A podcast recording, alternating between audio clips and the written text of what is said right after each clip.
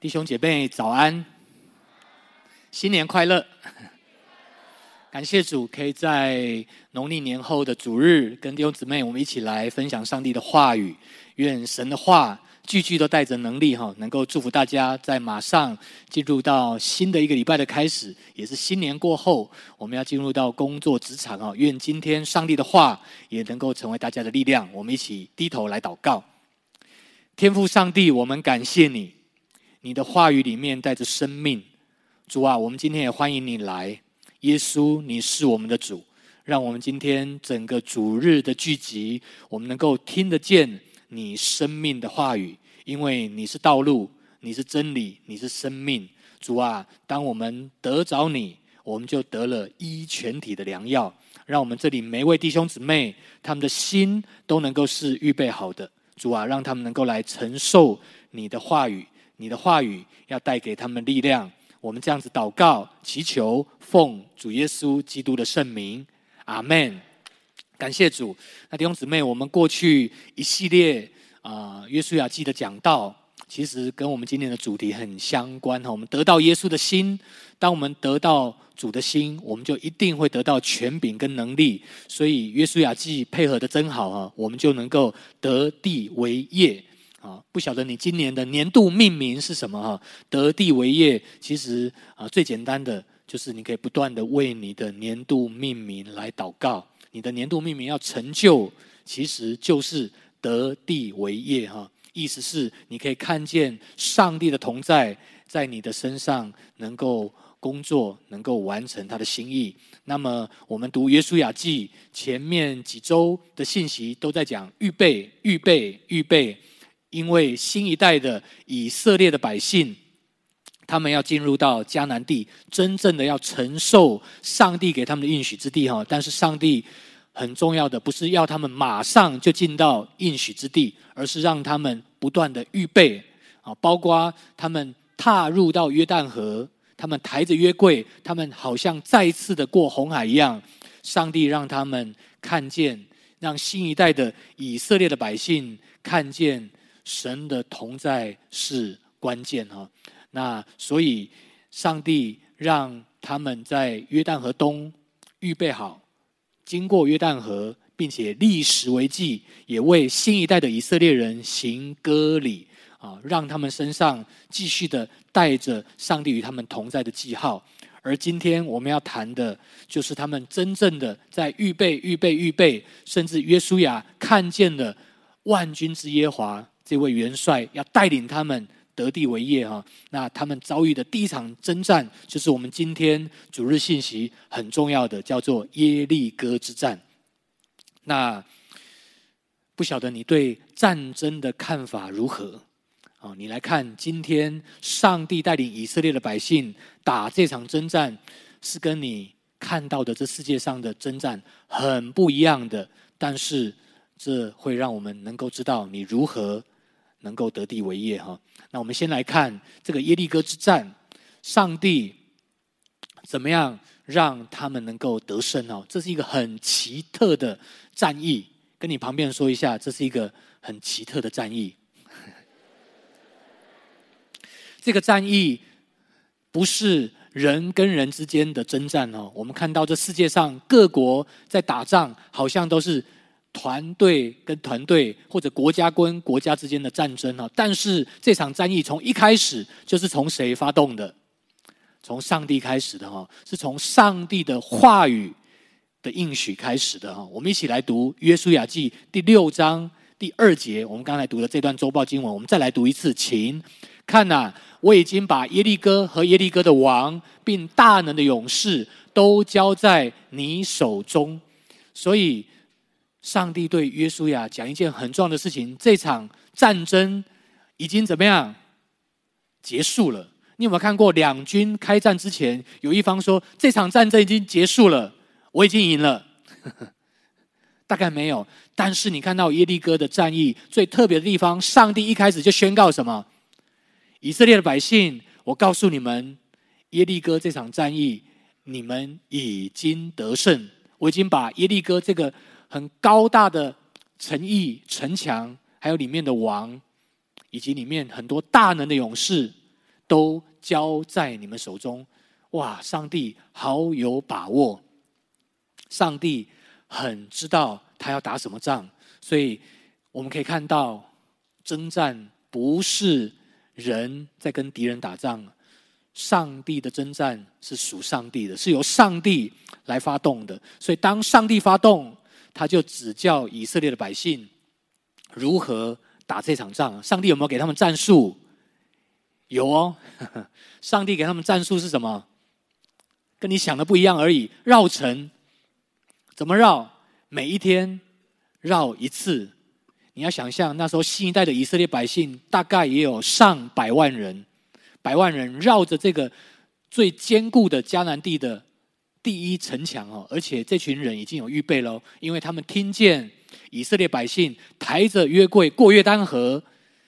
行了神迹，约旦河水分开，他们其实很紧张，所以他们把城门关得很紧，他们做好一切的防御工事，他们等着以色列百姓可能有什么厉害的武器。没想到他们怎么做？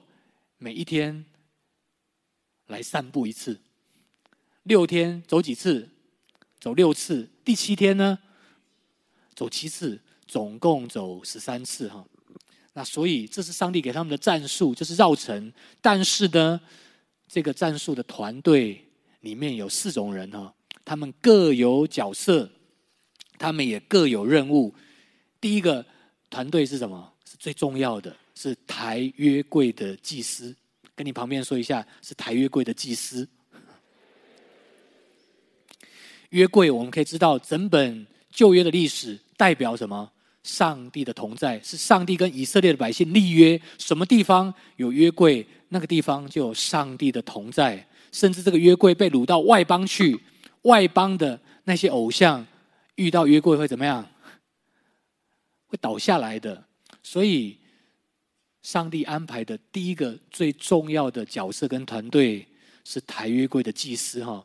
是走在整个以色列的大军队的中间，而这个约柜的前头呢，第二个团队是安排了七个要吹号角的祭司哈，他们拿着七个号角走在约柜前面，一边走一边吹哈。如果你听过号角的声音，你就知道那是宣布什么？警戒，也宣布怎么样？号召军队哈，这叫做集结号。所以吹号代表什么？上帝在呼召他的百姓。启示录里面也有吹号，对不对？天使吹号就怎么样？召聚以色列百姓说：“孩子们，到我的面前来。”第二个，预备征战。所以，上帝在他的同在的约柜前面摆放的是什么？他的祭司宣告：上帝要召聚他的百姓。上帝说：“孩子们，以色列的百姓们，我们要预备打这场战，征战。但是这场征战是属于我的，不是属于你们的。”第三个是在祭司的前面有前队的带着兵器的兵丁，后面呢，在约柜后面也有一群带着兵器的兵丁随着约柜哈。那还有一群人是什么？没有带兵器的，叫做什么？众百姓。那众百姓做什么呢？在上帝指示他们的时间点要做什么？大声呼喊。他们只有一个任务，就怎么样？大声的呼喊，然后。上帝说：“只要你们按着我告诉你们攻下耶利哥城的方式，城墙就必倒塌。”所以，上帝给他们一个注意事项。我们从约书亚对他的百姓的宣告可以看得出来，这个特别的注意事项是什么呢？特别注意什么时候安静，什么时候要呼喊，要注意上帝的时间点。啊，所以第六章第十节，约约约书亚吩咐百姓说。你们六天里面都不可以出声音，所以你可以想象，前面六天，如果你在耶利哥里面，或者你是以色列的百姓，你只看到一个景象是什么？他们就起来吹号，沿途没有任何其他的声音。如果你是耶利哥的士兵，你会觉得很奇怪，这群人在做什么？以色列百姓也很奇怪，这在做什么？为什么不攻城？为什么不用武器来打城墙？到了第七天，他们绕七次，在最后一次的时候，祭司的号角声吹得很长很长。这时候你可以想象，百万人的声音就怎么样呼喊，然后呢，城墙就倒塌哦。而且有考古学家考证，大概这个城墙是往内倒下去哈，所以方便以色列百姓，他们就踏着城墙直接上去，带着兵器的这些兵丁不费一兵一卒，就怎么样得着耶利哥这个城池哦。如果你看过中古世纪或者古装剧，攻城都怎么样，会有伤亡的，因为。城墙会做抵御外敌的工作，有弓箭手，有投石车，有各样的方式。但是以色列的百姓，他们绕城总共十三次之后，城墙倒塌，然后他们就怎么样攻下了这个最困难。据说耶利哥的城墙是怎么样牢不可破的，但是在人这是不能，在上帝呢，凡事都能。所以耶利哥。的战役到底，我们今天看到这个征战对我们的启示是什么？其实耶利哥的战役是让我们用看得见的战争来看到那个看不见的属灵征战。弟兄姊妹，今年你的命名要成就，你都会发现，很多时候不是你外在的技巧，不在于你外在做什么，而是你里面的什么信心。我们这个罪人面对属灵征战。撒旦做什么？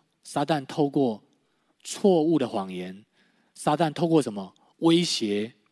透过让你分心，让你没有办法遵行上帝的旨意。所以你要打赢属灵征战，只有一个关键是什么？得着信心。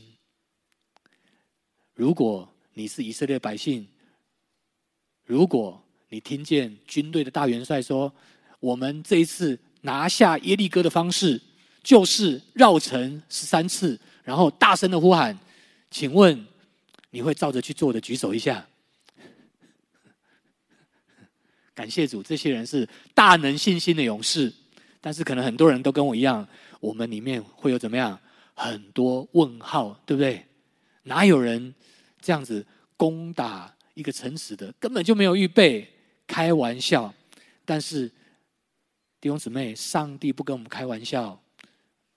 你可以看到，不管是绕城，不管是抬月柜的祭司，不管是这七个拿号角的祭司，他们都在跟上帝的同在配合。整个耶利哥的战役在告诉我们，这场征战是属于谁的？是属于上帝的，不是以色列百姓靠着自己的刀枪铜戟来得胜的。有没有想到旧约里面大卫对那个？非利士人所发出的挑战哈，他对歌利亚说什么？你来是靠着什么？刀枪跟铜戟，我来攻击你是靠着什么？万军之耶和华的名。再说一次哦，仇敌都跟我们说怎么样？他是兵强马大，武器很高明。但是大卫说，你来攻击我是靠着看得见的刀枪跟铜戟，但是我来攻击你是靠什么？万军之耶和华的名，所以弟兄姊妹，你要打赢属灵征战，你要一个最基本的基础。你要知道，若你想要靠自己的力量去得胜属灵征战，你想要跟仇敌打仗，你想要去独自抵抗仇敌世界，你注定会怎么样？很挫折。你有没有做过这样的事？我也有做过诶。我最近在农历年读了一本书，叫做《羔羊战士》。你常在真理堂听《高昂战士》，是因为这位马可牧师在很多年前他也来过真理堂办过一个祷告的特会。那我这次再读那本书，让我印象很深刻。他是一个行走祷告的牧师。耶利哥的战役就很像怎么样行走的祷告。那这个马可牧师过去他也分享，他也是一个很努力、很认真的牧师。但是行走祷告改变了他对于得胜属灵征战，改变了他对于得地为业，包括传福音给人这件事情的看法。过去他常常觉得传福音要靠一些技术技巧，啊那些并没有什么不好。但是他在这本书从开头就说：你要得地为业，你要带领人归主，你要得胜属灵征战，没有其他的。最重要的一件事情叫做敬拜。跟你旁边人说一下，你要会敬拜。敬拜的意思是什么？敬拜就是让上帝来做上帝。他分享一个见证，让我印象很深刻。有一次，他带着福音队，他们要去短宣，去哪里短宣？去监狱里面，都是关着重刑犯的。所以，在这个他们要跟重刑犯传福音之前，警卫要先做检查哦。他们画了一条黄线，他们站在站在黄线之后，黄线之内，牢门打开之后，监狱里面的那些警卫就说：“这边有一群福音队。”想要跟你们分享福音，愿意的犯人，请走出来。你猜结果如何？没有一个人出来。所以短宣队面面相觑，看着马可牧师，意思是说：你看这下怎么办？要传福音，但是人不会来啊。那这时候，马可牧师谨记耶利哥战役所学习到的，他开始怎么样？他知道。若我要靠我自己的力量去讨好那些囚犯，用他的方法吸引他们注意，不可能。他做了一个决定，他开始先怎么样？安静下来，他就开始打开他的耳朵，听主的声音。他里面说：“哦哦，上帝啊，请你告诉我，现在你要做什么？”没想到他得到了一个很奇怪的答案，就像你们看到的。去绕城一样，上帝跟他说：“你唱一首诗歌，叫‘圣哉，圣哉，圣哉，全能的大君王’。你唱这首诗歌，而且要你的福音队一起唱。如果是你，你会不会听？也不容易哦。哦，你有没有这样经验？好像听见神声音，但是你要讲出来，卡在嘴边，就是讲不出来。但是这位牧者，他就听。”上帝给他的声音，他就开始唱，并且告诉他旁边的福音队说：“大家开始一起唱这首诗歌，唱一遍，唱两遍，唱三遍。”很特别的一件事情是什么？他开始发现那些跟他们隔着黄线站在监牢里面的一些重刑犯，眼上开始怎么样？流眼泪。不可思议！刚才不是问他们说对福音有兴趣的站出来，他们不站，现在竟然在哭，只是因为唱歌。而且他说：“我唱的歌其实没有太好听。”而当他继续唱下去，神给他看到个意象，就上帝的儿子耶稣很荣耀的穿着白袍，就站在这整栋监狱里面，而且不断流露出来的是上帝很深对这群囚犯的爱。所以那一天，他们看见了神的作为。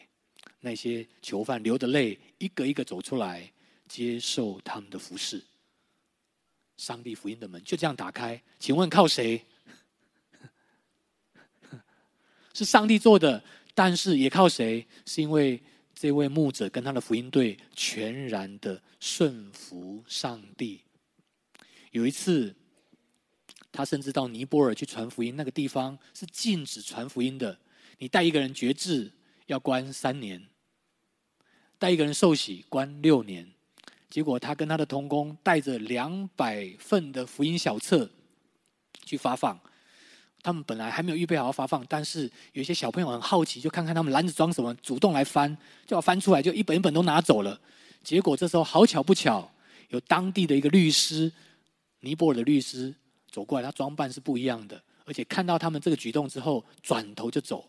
这个马可牧师里面暗自说：怎么样？不妙，他可能会去怎么样去告我们？但是正当他里面那个恐惧涌上来的时候，忽然也有一个声音告诉他说：“等一下，如果有人问你是不是基督徒，你要告诉他你就是。”结果果然不久之后，他很快就被逮捕了，因为他说他很胖，很容易辨识，而且是西方人的脸孔，所以被带到。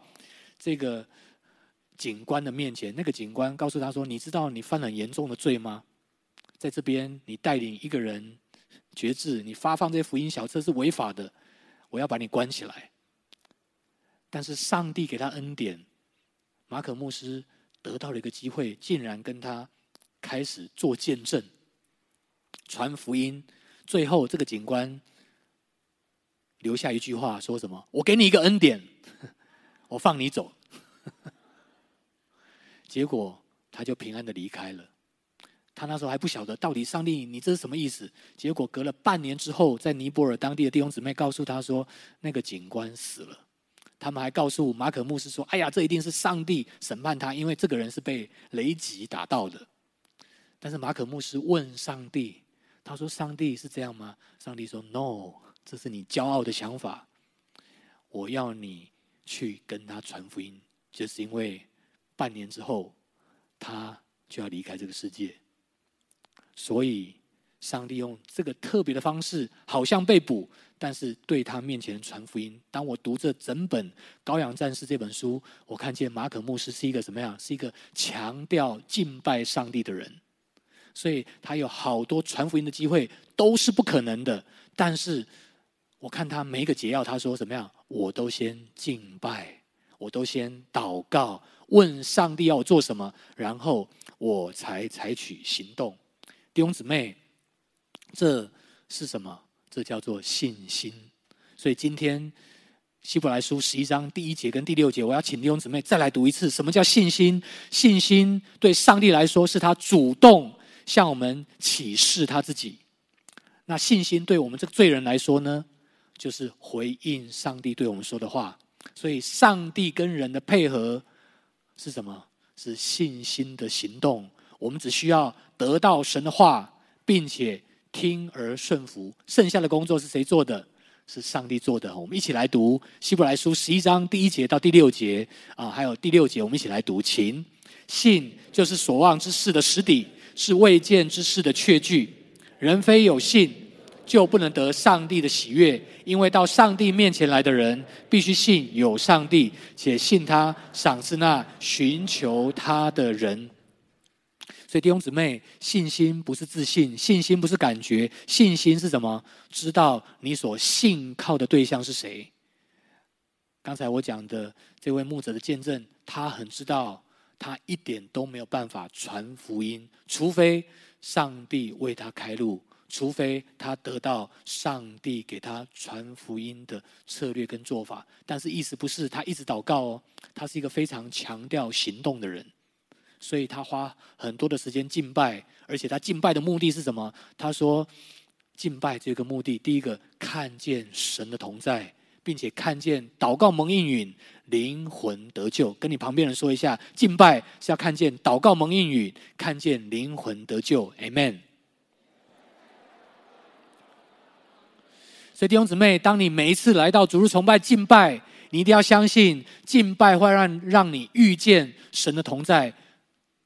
当你敬拜到一定的时候，你祷告，上帝会让你听见他对你说话，并且一个被上帝的爱充满的人，一定会有个果子出来，是会带领人信耶稣。所以马可牧师在他的这本《羔羊战士》里面，他说：“羔羊不是无能的，羔羊看起来很软弱，但是羔羊有一位怎么样大有能力的大牧者耶稣在我们的里面。”所以弟兄姊妹，你是羔羊，但是。羔羊所敬拜的那位主耶稣，满有权柄跟能力，Amen。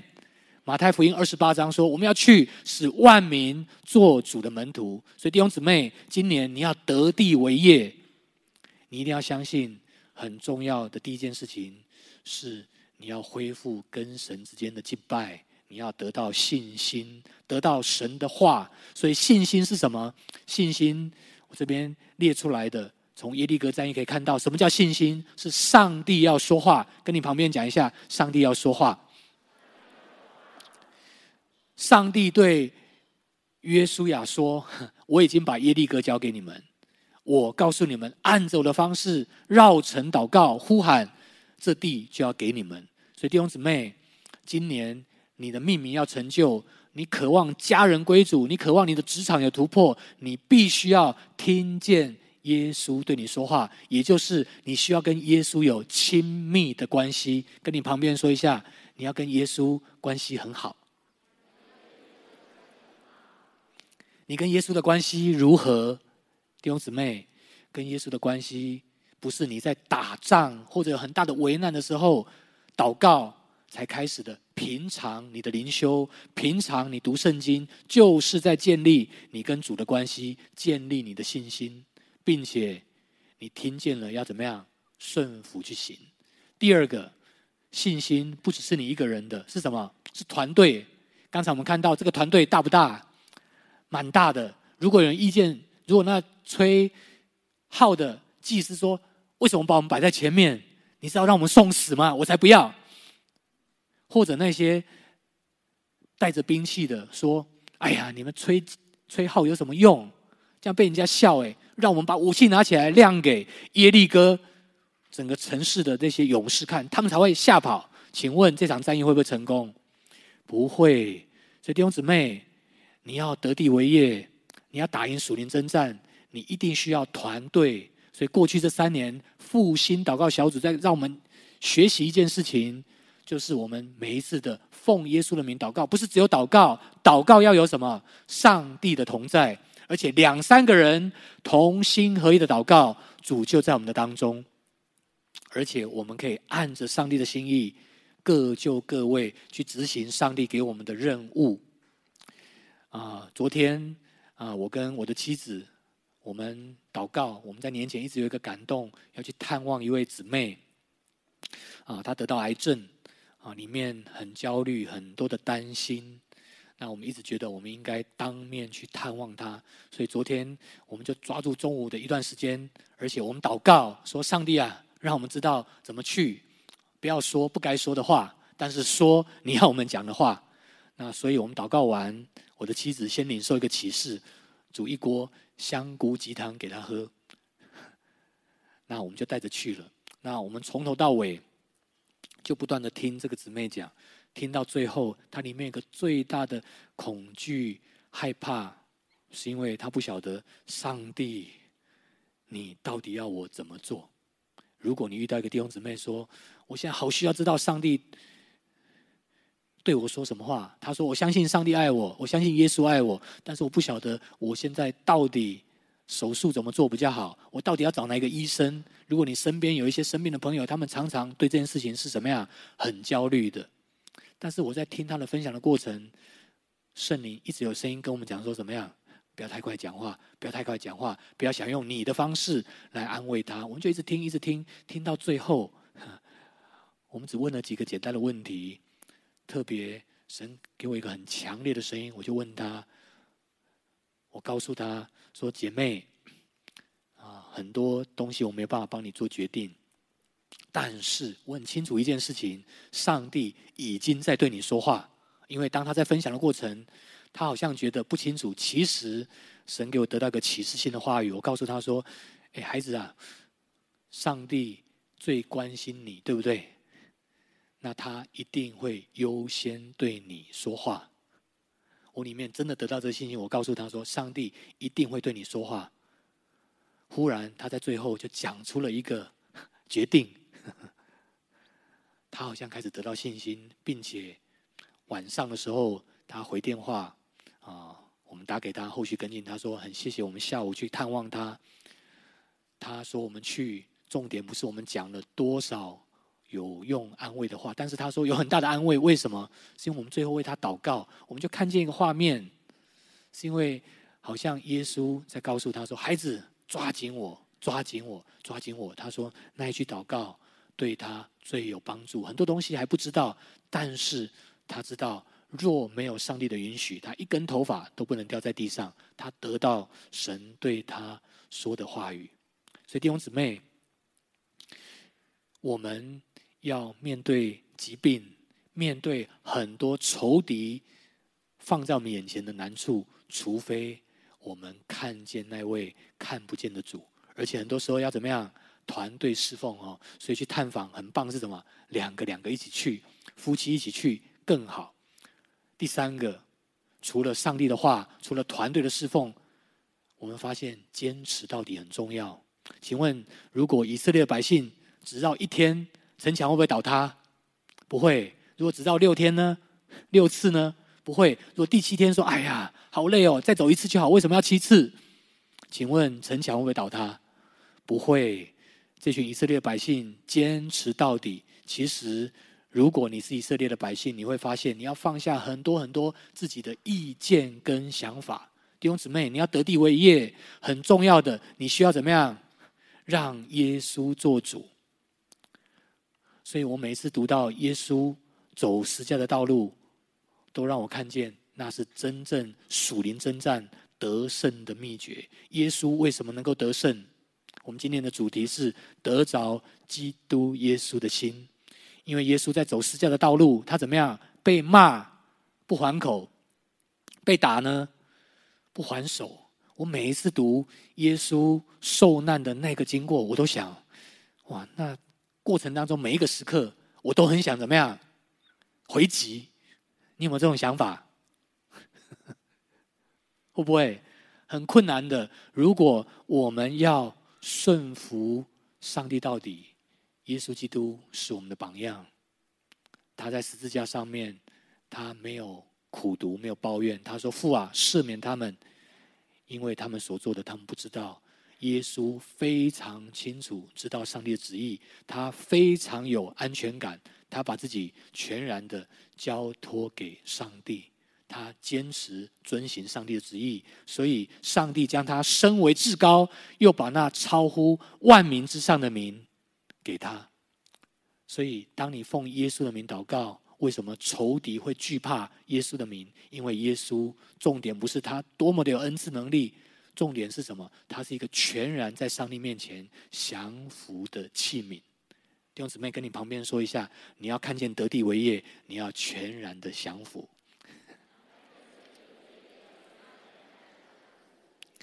得到上帝的话，有团队坚持到底。我不晓得哪一点对你是最困难的。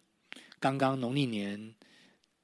回来，我不知道弟兄姊妹，你的农历年过得如何？那我有幸在新春祷告会哦，啊，几乎每一天，除了一天错过之外，每一天都跟弟兄姊妹在线上祷告。哦，同工告诉我，他很惊讶，还有这么多人要来祷告。啊，显然弟兄姊妹在过去这三年复兴祷告小组，弟兄姊妹紧紧的抓住耶稣哦，这代表什么？我们是一个渴慕上帝同在的一个军队。今年二零二三年一定会有奇妙的事情发生，而且。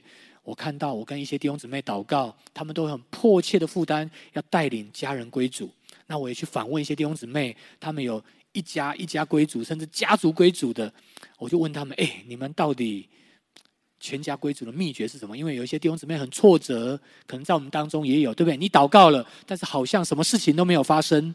但是我去问所有这些带领家人归主的弟兄姊妹，他们都告诉我，他说：除非上帝说话，除非。我坚持到底，哇，跟耶利哥战役一模一样，不断的听到神的话，不断的怎么样顺服，并且等候神的时间，并且他们都请求弟兄姊妹迫切的为他们代祷。所以弟兄姊妹，你渴望你的家人归主，要坚持到底，并且要请很多弟兄姊妹为你们祷告。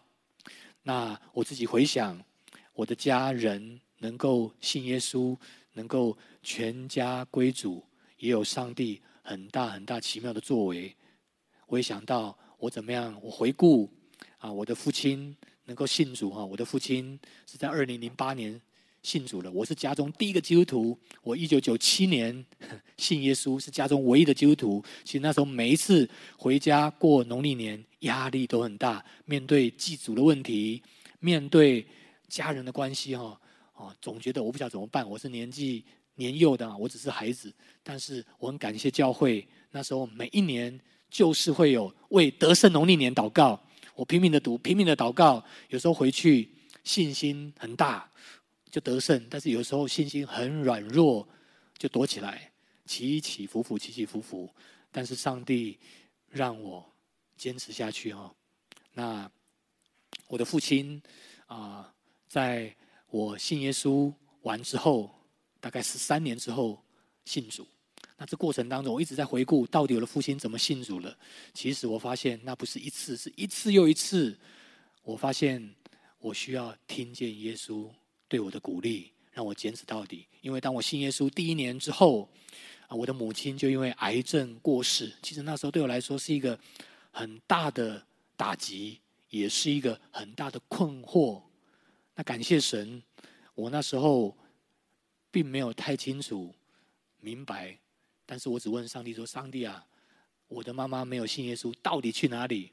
上帝没有回答我这个问题，但是里面好像有个声音就告诉我说：“孩子，你不要再有遗憾。”我也跟上帝说：“上帝，对，那我不要再有遗憾，那我要赶快传福音给我的父亲。”所以那时候我开始做了一个决定，我每一年祷告，并且请弟兄姊妹，只要在一些场合说，你有多少弟兄姊妹，你的家人渴望你希望他们信耶稣的，举手，我就举手。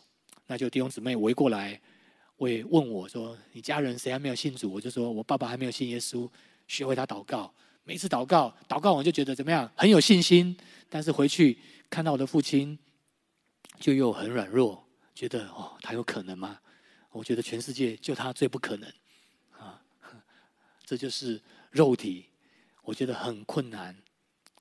但是每一年祷告，每一年的交通，甚至啊，后来上帝让我们每一年回宜兰过年，那时候我的爷爷奶奶还在。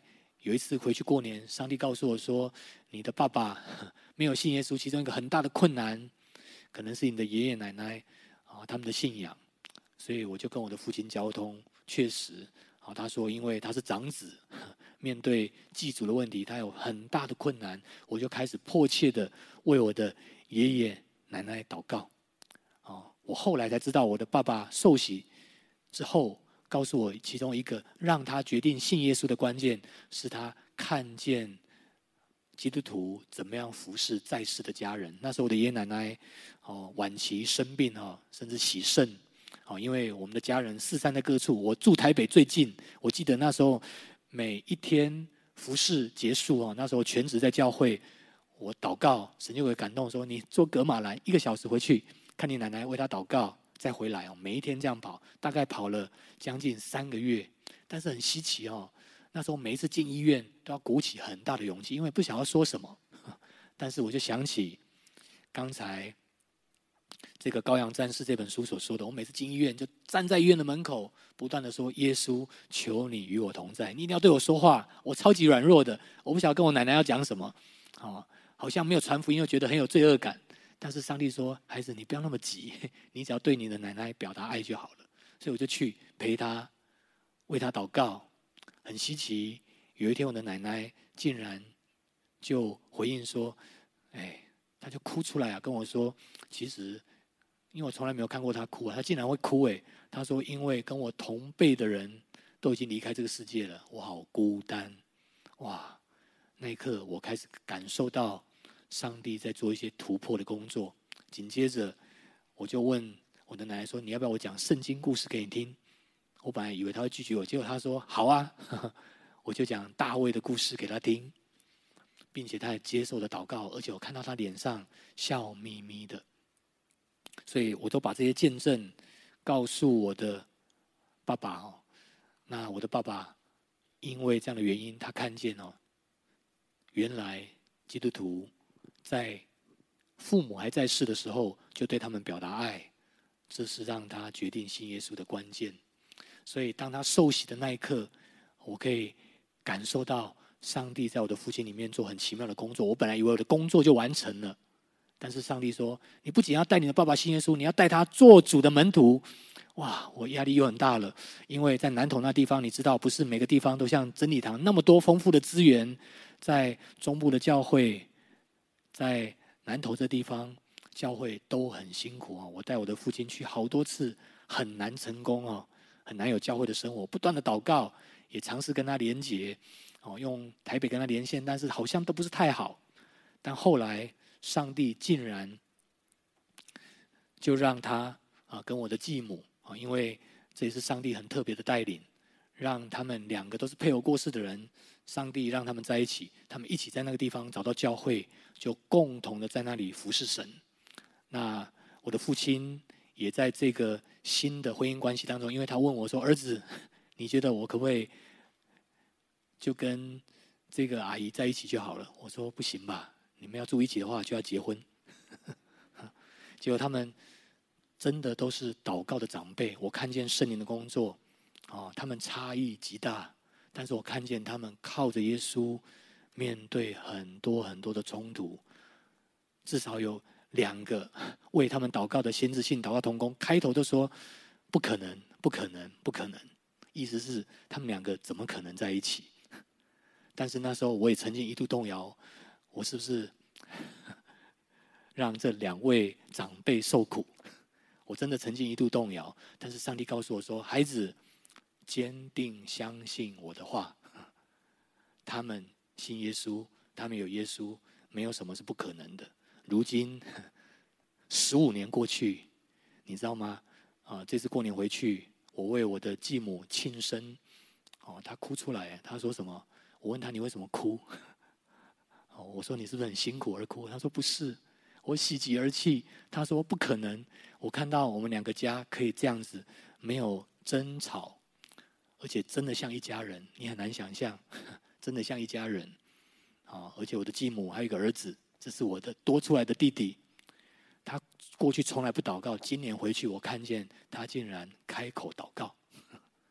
我知道这个家里面出现了奇妙的事，就是上帝极深的爱跟接纳在当中。”那我这次在带新春祷告会的时候，在车里，我爸爸没有看见我，我看见他就坐在前院里面，怎么样？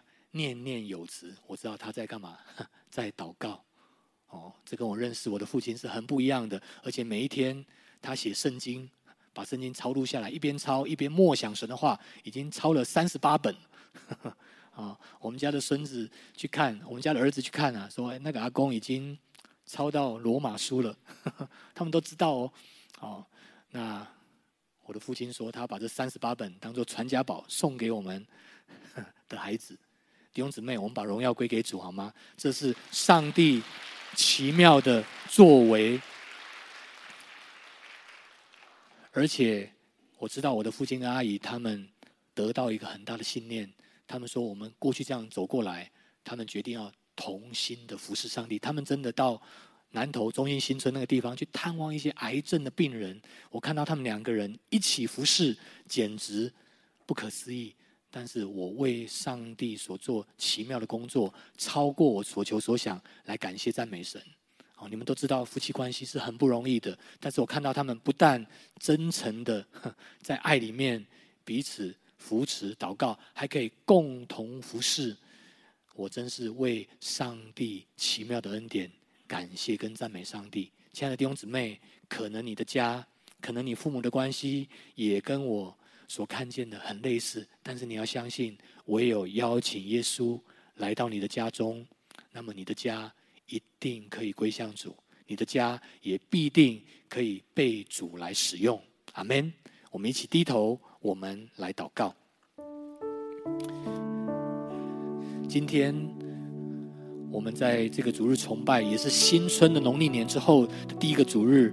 我相信很多弟兄姊妹，你们刚从你们的家庭的聚集当中回来，可能有些人你们很得胜，我为你大大的感谢主。我相信是上帝纪念你的祷告，上帝也给你恩典。但是我知道有一些弟兄姊妹，你也可能跟我刚刚信耶稣的时候一样，很孤单哦。你面对家里有很多很多的难处，你也祷告了。你也做了该做的，但是好像还没有什么事情发生。但是今天有多少这样的弟兄姊妹？你说主啊，今天听到这样的信息，我继续的向你求恩典，求你把启示给我，求你让我坚持到底。有多少弟兄姊妹面对带领你的家人归主，带你的家族归主，你很渴望神给你坚持到底信心的，你可以举起手来，我要特别为你来祷告。可能。特别你是带着很多的沮丧回来的，我要鼓励你。今天这篇信息是上帝要给你的，愿主鼓励你。还有一些弟兄姊妹面对得地为业，可能是一些家人，他们已经信耶稣了，但是他们离开教会很久，好像没有信耶稣一样。你很渴望把他重新带回到教会，你也不晓得该怎么做的。但是你觉得今天听完这个信息，你有感动，要把他们重新。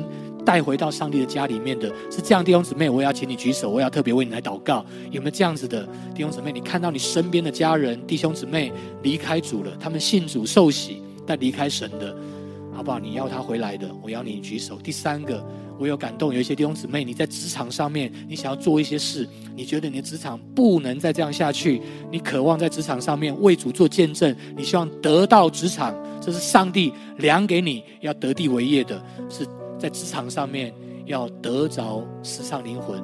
你希望你能够为你的职场做一些事情的弟兄姊妹，请你举起手来，我也要特别为你来祷告，好不好？我邀请这些弟兄姊妹，你都把你的手放在胸口上，好吧？这时候我们就来祷告，邀请耶稣的同在。邀请主，第一件事情不是急着解决问题，说主啊，我要你的同在，没有你的同在，我知道什么事都不会发生。求你先恢复我敬拜你的生活，先恢复我对你的信心，让我遇见你，遇见你。弟兄姊妹，可能这些按手在胸口上面的弟兄姊妹，我要鼓励你，第一件事情是恢复你的读经生活，恢复你的祷告生活。第二个，你需要邀请很多的人为你祷告，把你的难处说出来。不要害怕，甚至有一些人，你面对生命当中的一些坚固阴垒、恶习，你很渴望突破，你不想要再跟仇敌妥协的，你也可以邀请人向他敞开你的软弱，请他为你祷告。第三个，坚持到底，不要放弃，好不好？我邀请大家同声开口，为你今年渴望得地为业的、得家人的、得职场的，甚至你生命要突破的，我们一起同声开口来祷告。哈利路亚，主耶稣，谢谢你。主耶稣啊，愿今天是一个开始。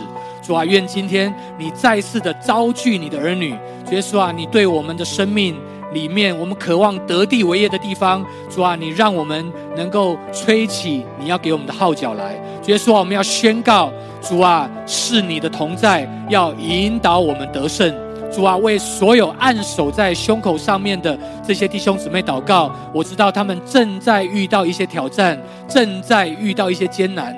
但是主啊，我知道你或多或少已经向他们显明你的同在。主啊，你让他们看见你同在的记号，你对他们说话，你恢复他们祷告的信心，你恢复他们遇见主的敬拜，你让他们有一些人。要开始恢复灵修，有一些人要开始恢复读上帝的话。主耶稣啊，把沮丧从我们的当中完全的挪去。主啊，把沮丧从我们的当中完全的挪走。主耶稣啊，那些仇敌的威胁、仇敌制造的冲突、沮丧、忧郁，要从我们的当中完全的挪去。有一些弟兄姊妹，主要鼓励你，就差那么一次，不要放弃。上帝要让你千万次的顺服主，上帝一定会让你看见。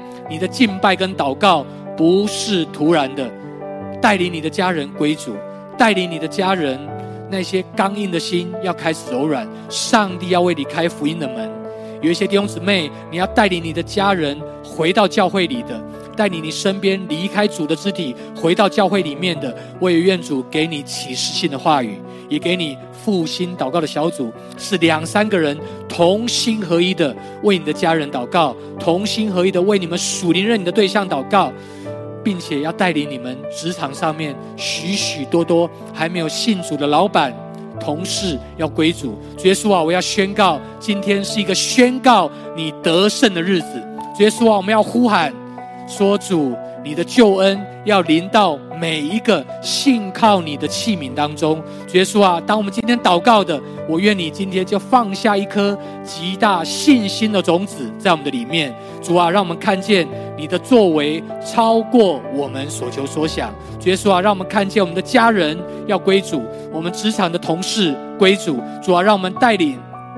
传福音给他们的对象要归向耶稣，耶稣啊，我们感谢你。愿二零二三年是得着耶稣新的一年，也是让我们看见大丰收的一年要临到。愿你的旨意成就，愿你的国降临，愿你的荣耀能够在这地彰显。谢谢耶稣垂听我们在你面前的祷告，奉耶稣基督的圣名，阿门，阿门。